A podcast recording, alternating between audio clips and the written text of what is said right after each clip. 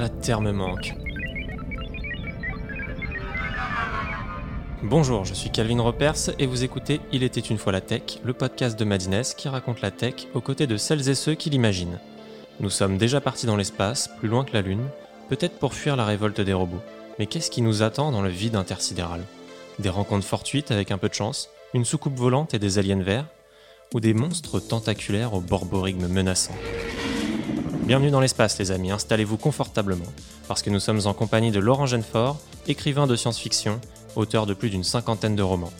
Il gagne le Grand Prix de l'imaginaire pour la deuxième fois en 2016 avec L'Humaine, et nous devrions d'ailleurs l'appeler docteur puisque Laurent Genefort est aussi titulaire d'un doctorat en littérature.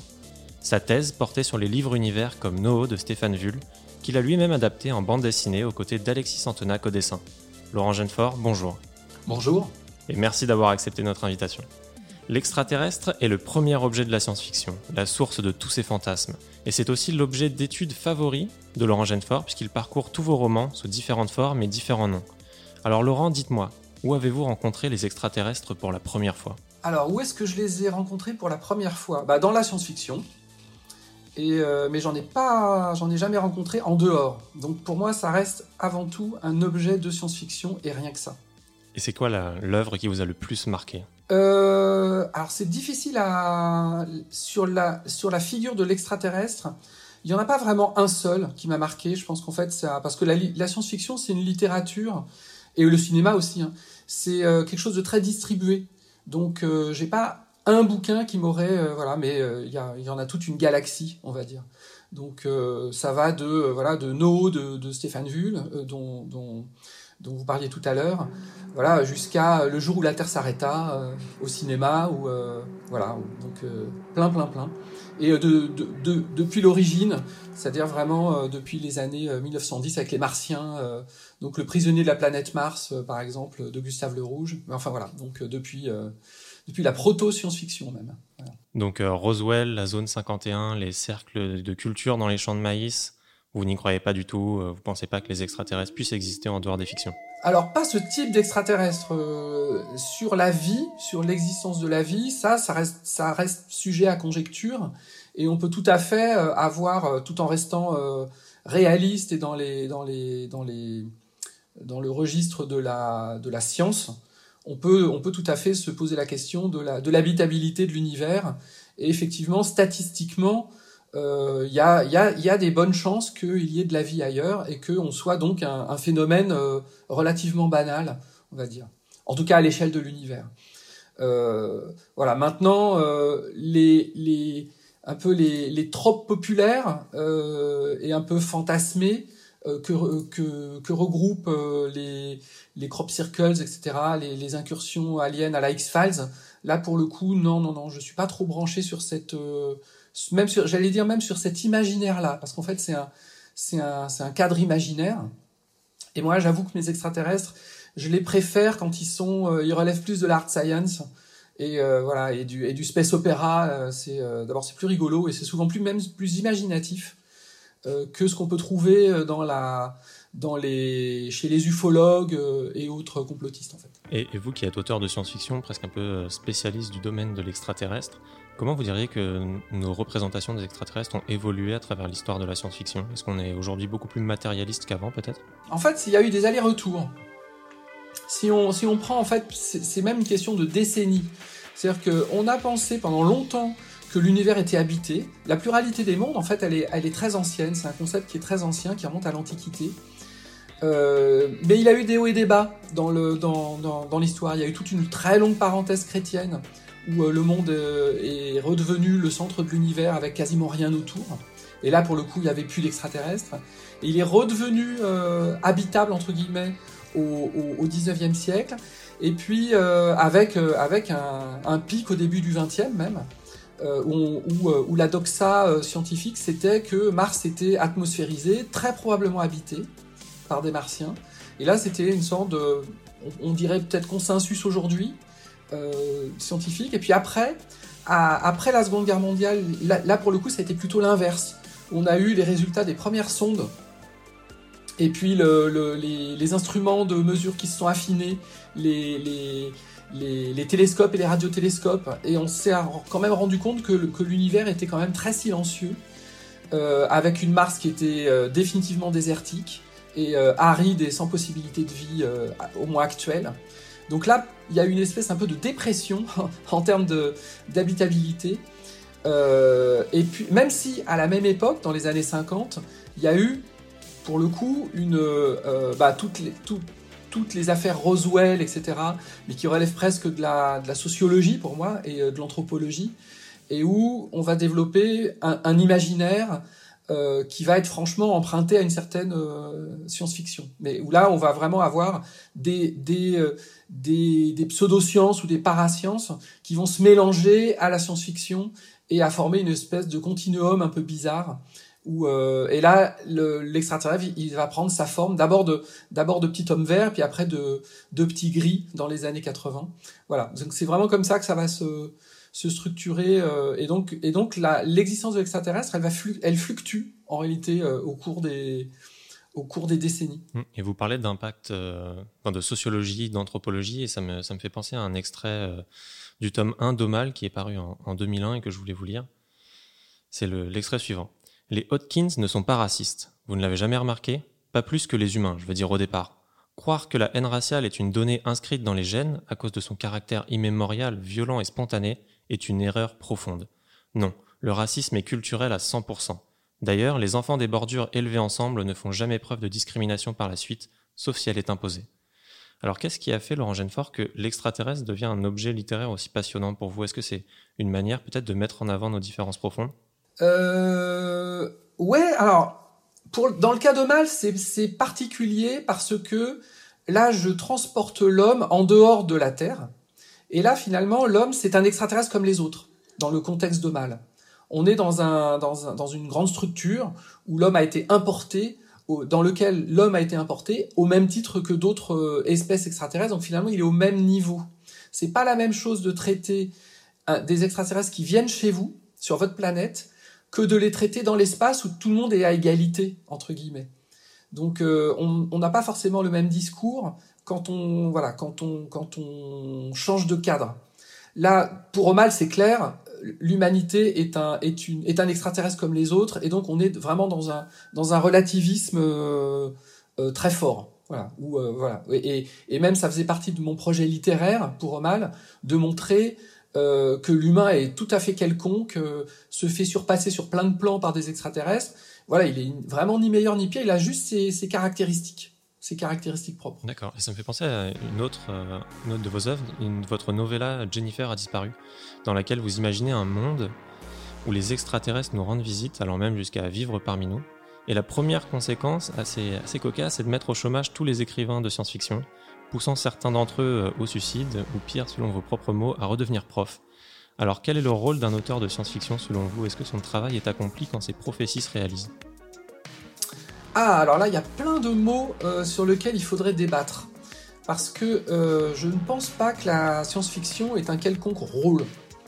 Euh, et c'est, alors, c'est vrai qu'en ce moment, je vais un peu à, contrario de, la mode, qui est plutôt à la récupération de la science-fiction, à des buts justement politiques, sociaux, etc.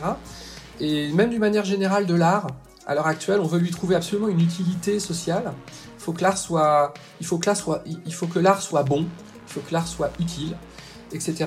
Et personnellement, euh, je pense que la science-fiction est jamais aussi efficace que quand elle est libre de ce genre euh, d'assignation en, réalité.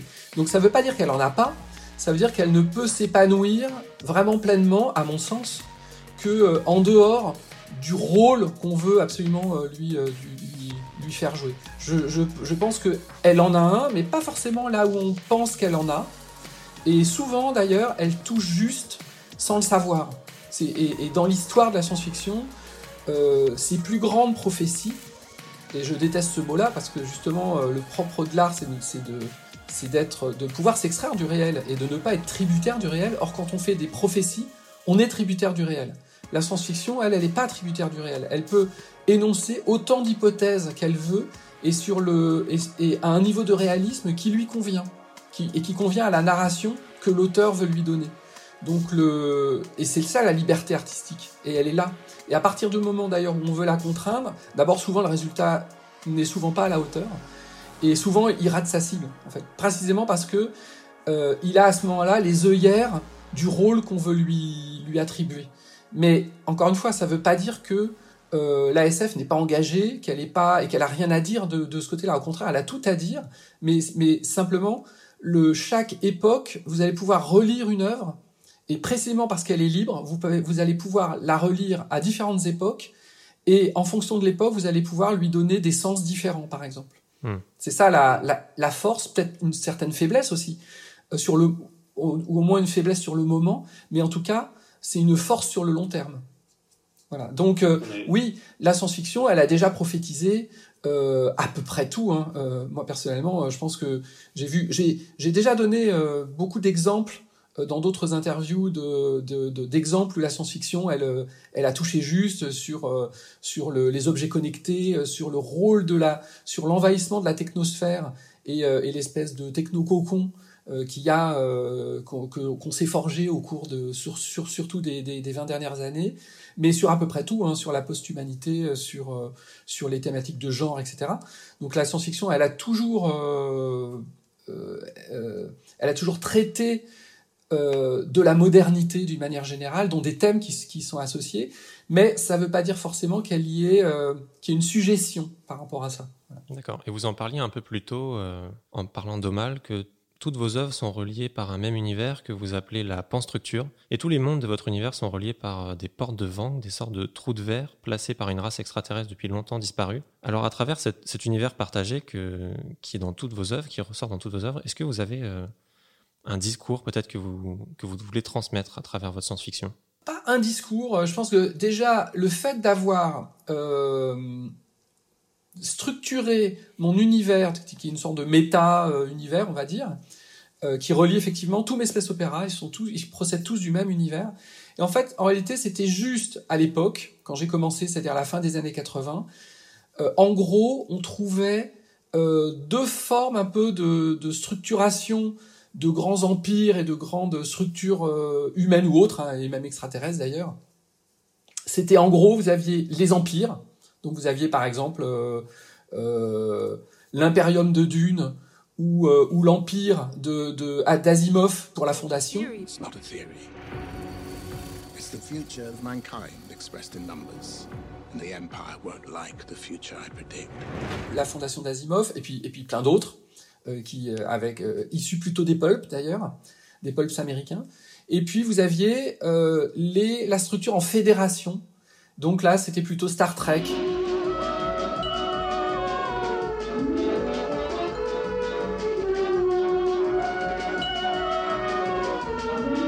Choses comme ça, ou un peu plus chaotiques. Avec euh, jusqu'à des éléments un peu plus informels, mais un peu plus chaotiques, comme la culture de Ian Banks. Mais en gros, voilà, vous aviez deux grandes trucs. Et moi, quand, j'ai fait, euh, quand j'ai commencé à réfléchir à, mon propre univers de, science-fiction et de space opéra, c'était la fin des années 80 et même le début des années 90. Et moi, je suis vraiment euh, un enfant des, des tout premiers réseaux. Il n'y avait pas encore Internet euh, dans les années 90, mais il y avait euh, un ancêtre totalement oublié qui s'appelait les BBS qui était en gros une espèce de, c'est des réseaux mais qui fonctionnaient plutôt offline euh, avec des hubs, etc. Donc c'était pas, ça avait pas, euh, voilà, c'était pas structuré comme Internet. Hein. Euh, c'était pas du TCP/IP d'ailleurs. Et mais mais mais c'était déjà, vous aviez cette structure en réseau. Et je me suis dit, bah tiens, je vais euh, je vais euh, appliquer à mon à mon à mon univers de science-fiction, mon univers de space opéra, la même une structure en réseau. Et donc j'ai imaginé chaque planète et chaque ou chaque système stellaire un peu comme l'équivalent d'un terminal d'ordinateur, d'un terminal, voilà. Donc euh, voilà. Et donc du coup, ça restructurait de façon beaucoup moins géographique les mon, mon univers par rapport à, à ce qu'on pouvait trouver encore à l'époque. Et donc par exemple, pour moi, une une planète centrale, c'était pas une planète qui était géographiquement centrale, c'était une planète qui euh, échangeait énormément. C'est-à-dire qu'en fait, le critère de, de, de centralité d'un monde, c'est pas sa position géographique ou si elle est loin euh, du centre de la galaxie ou, euh, ou si elle est loin des plus ou moins proche des cercles du pouvoir. C'est euh, c'est quoi? C'est la quantité de données qu'elle échange en termes de, de culture, d'argent, de, même de, marchandises, mais surtout de données, d'informations. Et en fait, une planète centrale entre guillemets, c'est une planète qui échange énormément. Alors alors effectivement, de fait, les plus anciennes colonies sont, sont celles qui échangent le plus, parce qu'elles ont eu le, le, le, temps de structurer tout ça. Alors que les planètes des confins, c'est des planètes qui sont euh, nouvelles, qui ont été nouvellement euh, colonisées. Donc ça, ça, se recoupe d'une certaine manière. Mais le critère, c'est l'information. Voilà, donc c'est voilà un exemple de comment la science-fiction, déjà, c'est un exemple de comment la science-fiction se construit un peu sur elle-même. Et, euh, c'est pour ça que, que les thèmes dans la science-fiction sont aussi pointus c'est que euh, quand on traite d'un thème, en l'occurrence euh, là, là la forme d'un la forme d'un univers, et ben en fait on a derrière nous on a 50 ans, 75 ans, des fois un siècle d'auteurs. On est perché sur l'épaule de, de, plein de géants en fait. Et sur les extraterrestres, c'est vrai en particulier, puisque voilà, une des premières œuvres, c'est La guerre des mondes de H.G. Wells.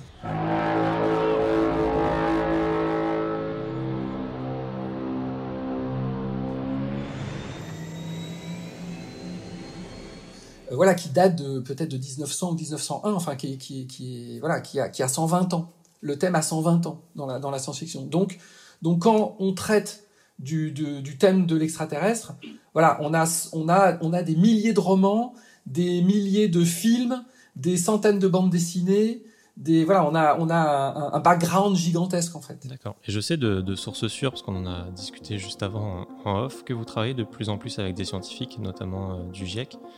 Pourquoi vous vous inspirez de peut-être de plus en plus de la science dans, dans vos travaux? Alors en fait, je, euh, je, me suis toujours inspiré de la science en réalité. Euh, la différence, c'est que avec avec les réseaux, avec Internet, c'est devenu beaucoup plus facile de rentrer en contact avec des scientifiques et c'était pas évident. Dans les années 90, c'était même très dur. Surtout que moi, qui ai fait lettres, j'avais aucun, euh, aucun point d'entrée euh, finalement. Et c'est grâce d'ailleurs au réseau euh, BBS, ou justement au, après Internet, que j'ai pu rencontrer les premiers, mes premiers scientifiques qui ont pu me valider certaines, certaines thèses.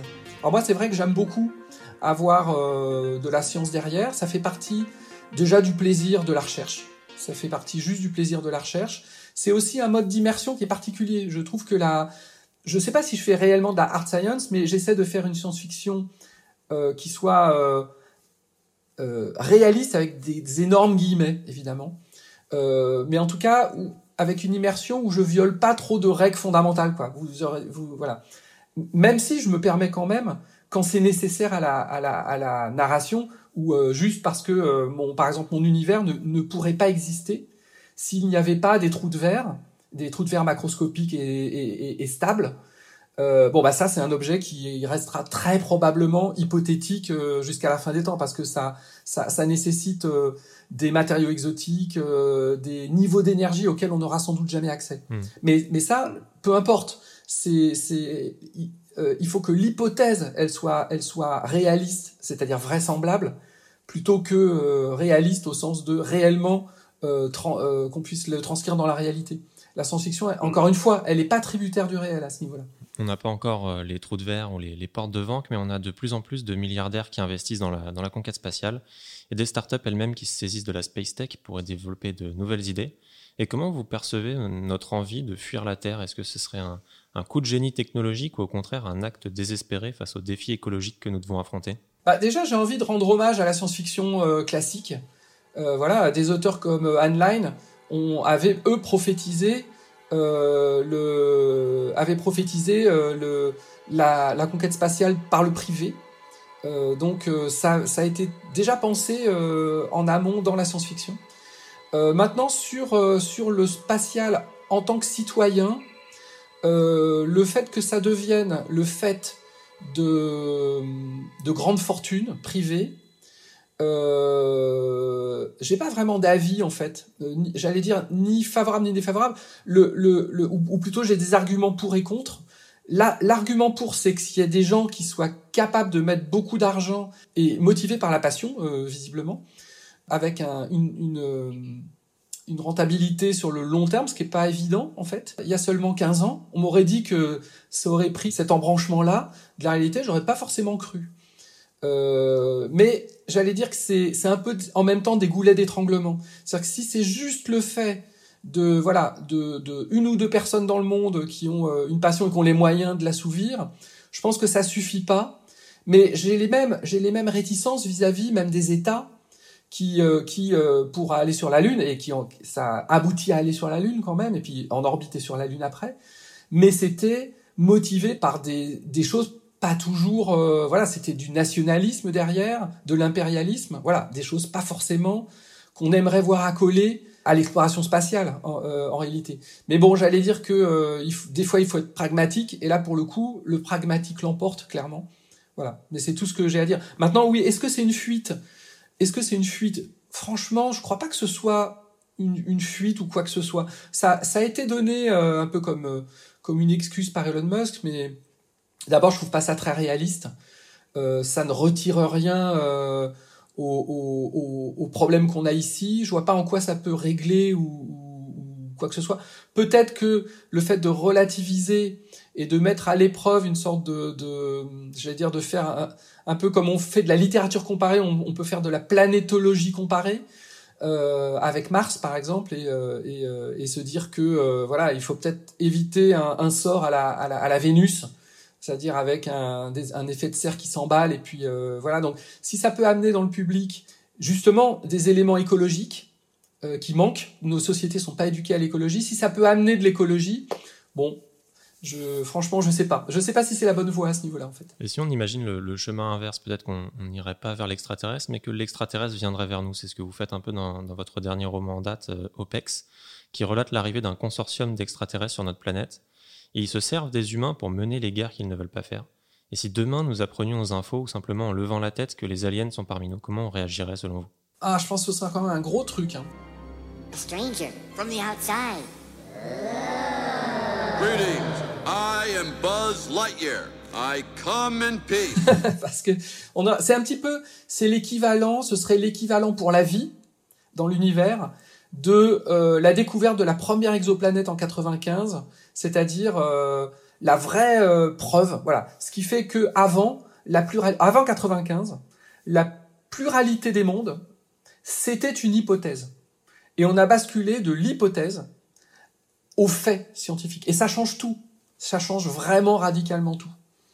Là, ce serait la même chose. Ça remettrait en cause euh, plein plein de fondements philosophiques. Concrètement, qu'est-ce que ça changerait? Bah peut-être déjà euh, l'intégration de nouvelles technologies. Euh, enfin voilà, on, s'ouvrirait sur l'univers. Et ça, je vois pas en quoi ce serait négatif. Moi, personnellement, je, n'arrive pas à imaginer ça de façon négative parce que peut-être que je suis pas paranoïaque, tout simplement, et je suis pas assez. Je suis peut-être pas assez paranoïaque, mais je ne vois pas même d'un point de vue réaliste et voilà, même justement d'un point de vue réaliste, je ne vois pas. J'ai toujours trouvé parfaitement irréaliste les récits d'invasion, en fait. Pas parce que je suis, euh, pas parce que je suis idéaliste sur ce que voilà, sur ce que c'est qu'un extraterrestre. Je pense juste que dans la connaissance de l'univers qu'on a aujourd'hui, et notamment la quasi-infinité de planètes euh, et donc de ressources minérales, que ce soit de l'eau, de, de, de l'hydrogène, alors encore plus, mais de l'eau, euh, des, des, ressources organiques, des ressources euh, minières, enfin tout ce qui est matière en fait, elle est, elle est abondante partout. À des extraterrestres qui arriveraient à, à nous rejoindre dans notre système stellaire, ça veut dire qu'ils ont à leur disposition des milliards de planètes, donc, donc de la ressource à l'infini. Donc venir sur la Terre, se battre pour des ressources, alors qu'il suffit d'aller, par exemple sur l'eau, il suffit d'aller sur Europe, et vous avez euh, de l'eau, vous avez vous en, vous en, avez des millions de kilomètres cubes sans avoir à, à verser la moindre goutte de sang euh, alien pour pour se l'approprier. Voyez donc euh, donc des guerres d'invasion, je vois absolument aucun intérêt à ça en fait. Donc je ne vois dans dans la dans, je ne verrais si ça arrivait s'il y avait un contact extraterrestre que quelque chose qui relèverait du de l'enrichissement et de et du partage d'informations et de et de et de conscience de l'univers.